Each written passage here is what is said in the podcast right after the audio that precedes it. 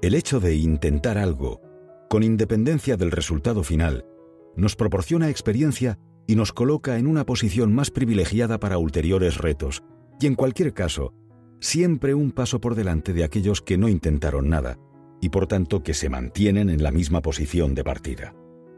Puedes evitar fallar no arriesgando, pero a costa de lo más importante, evolucionar y crecer. Hay gente que nunca se ha equivocado, pero toda su vida es un error. 2. Todo lo que quieres está ahí fuera esperando que lo pidas. Todo lo que quieres también te quiere a ti, pero tienes que actuar para conseguirlo. No hay otra alternativa. Si quieres algo, tienes que actuar. Vea por ello. No te demores porque nada tarda tanto como lo que no se empieza. Ya lo decía Karen Lamb. Dentro de un año te arrepentirás de no haber empezado hoy. A lo mejor, lo conseguido durante el primer mes te parece poco. Espera seis meses y verás en qué se ha convertido. Espera un año y comprueba hasta dónde has llegado. Lo único importante en la búsqueda de tus sueños es que sean tuyos. Porque si no es así, es fácil que la debilidad, a lo largo del camino, haga mella. Decide lo que quieres en la vida, empieza a actuar y date tiempo. Las cosas acabarán funcionando. 3. Defendemos nuestros malos hábitos como beber o fumar con lógica indefendible e ignoramos los consejos útiles. Dejamos de aprender nuevas habilidades, desperdiciamos el tiempo en los aspectos triviales de la vida, nos entretenemos en conversaciones inútiles, comemos alimentos poco saludables, no practicamos ningún ejercicio, gastamos más dinero del que ganamos, no invertimos en nuestro futuro, evitamos conflictos necesarios, nos abstenemos de decir la verdad, no pedimos lo que queremos, y luego nos preguntamos por qué nuestras vidas no funcionan. Nuestra vida es un reflejo de nuestros hábitos, y si tu vida no es como te gustaría que fuese, probablemente tienes que modificar algunos de esos hábitos. Y ello exige esfuerzo. Un hábito no es otra cosa que un comportamiento que hacemos de forma natural. Por tanto, cambiar de hábito implica hacer algo no natural, lo que supone luchar contra nuestra esencia, contra lo que somos, contra nuestra naturaleza. Y eso reclama voluntad y trabajo duro hasta que, a fuerza de repetir una y otra vez el comportamiento deseado, se interioriza y pasa a formar parte de nosotros. Cambiar de hábitos exige un plan, acciones concretas para materializarlo y disciplina férrea para cumplirlo sin saltárselo. 4. La vida es demasiado corta para permanecer atascado en un trabajo que no se disfruta. El mismo Jack Canfield apunta, creo que hay en nosotros una genialidad interior, algo que nos encanta hacer y que lo hacemos tan bien que prácticamente no creemos que debamos cobrar por hacerlo. Es algo que no nos cuesta trabajo y nos divierte. Si pudiéramos ganar dinero con esa actividad, la convertiríamos en nuestra forma de vida. Si tu trabajo es solo un trabajo, entonces no es tu trabajo. No desperdicies tu talento. Si eres bueno en algo, de lo que se trata es de ponerlo en valor, de profesionalizar tu pasión, el éxito consiste en llenar el frigorífico haciendo lo que a uno le gusta. 5. Para poder tener éxito es necesario aprender a manejar el rechazo. El rechazo es parte normal de la vida. La gente que no acepta ser rechazada nunca logra nada. ¿Cuál es el principal miedo a la hora de vender? El miedo al rechazo. ¿Cuál es el principal miedo que se esconde a la hora de pedir ayuda? El miedo al rechazo. Y existe tanto miedo porque a menudo se identifica un no con no le gusto, no soy bueno, no soy capaz, etc.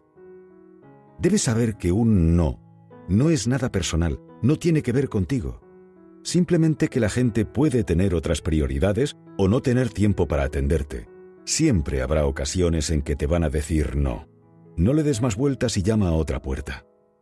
Es bueno acostumbrarse pronto a que a uno le den calabazas porque Después de cada vez que ocurre, la siguiente duele menos, y luego llega un momento en que ya no te afecta en absoluto.